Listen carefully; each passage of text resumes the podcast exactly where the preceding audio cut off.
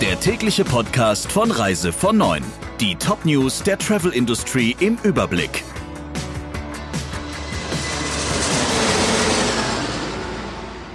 Mein Name ist Ursula Lampe. Schönen guten Morgen. Gutscheine zur Wahl ja, als Zwang nein, so der Tenor der EU-Kommission. Nun rücken offenbar auch CDU und SPD vom Thema Zwangsgutscheine statt Geld für abgesagte Reisen ab. Wie der rechtspolitische Sprecher der SPD-Bundestagsfraktion Fechner dem Handelsblatt sagte, befürwortet er, wie die Union, einen staatlichen finanzierten Fonds, über den Reisegelder zurückerstattet werden könnten.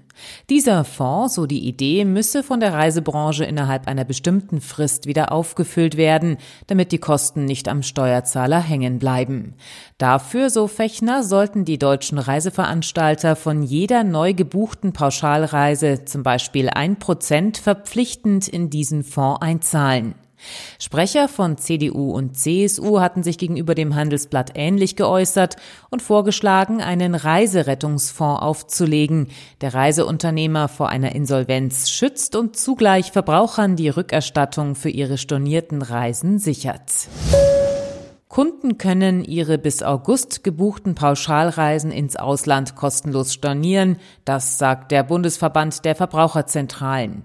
Der Deutsche Reiseverband widerspricht, wer jetzt storniere, müsse damit rechnen, die Kosten zu übernehmen. Das Kuriose dabei, beide Seiten stützen ihre Aussagen auf Gutachten von Reiserechtlern.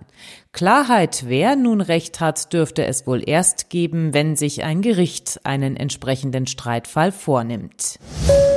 Der größte Kreuzfahrtkonzern der Welt, die Carnival Corporation mit über 100 Schiffen, will im August wieder in See stechen. Allerdings zunächst nur mit acht Kreuzfahrtschiffen. Der Grund?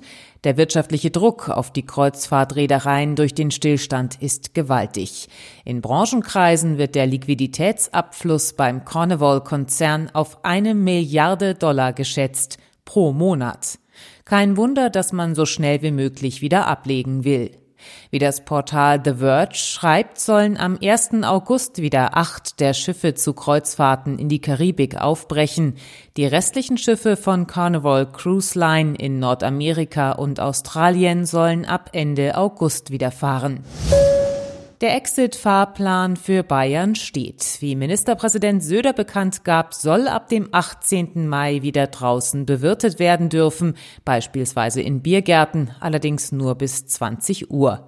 Eine Woche später dürfen unter strengen Hygieneauflagen dann auch Restaurants und Speiselokale wieder öffnen, zunächst bis 22 Uhr.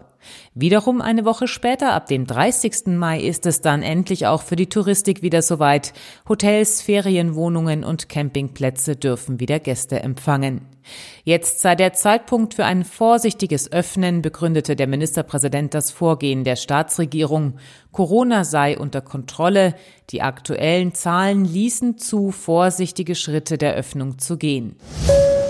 Griechenland liebäugelt mit Anfang Juli als Beginn der Urlaubssaison. Und wie der Ministerpräsident des Landes zu CNN sagte, arbeite man daran, dass das auch klappt. Und mehr noch, wenn Reisende sehr spezifische Auflagen erfüllten, wie etwa Corona-Tests vor Besteigen eines Flugzeugs, könnte sich das touristische Erlebnis nur geringfügig von den Vorjahren unterscheiden. In Griechenland haben sich offenbar dank schnell ergriffener Eindämmungsmaßnahmen offiziell nur 2632 Menschen mit dem Coronavirus infiziert. 146 Todesfälle wurden gemeldet. Die Lockerungen der griechischen Regierung sehen vor, dass Restaurants, Cafés und Hotels im Juni unter Auflagen wieder eröffnet werden können. Soweit die Meldungen aus der Reisebranche. Ihnen noch einen schönen Tag. Der Reise von Neuen Podcast in Kooperation mit Radio Tourism. Mehr News aus der Travel Industry finden Sie auf reisevon und in unserem täglichen kostenlosen Newsletter.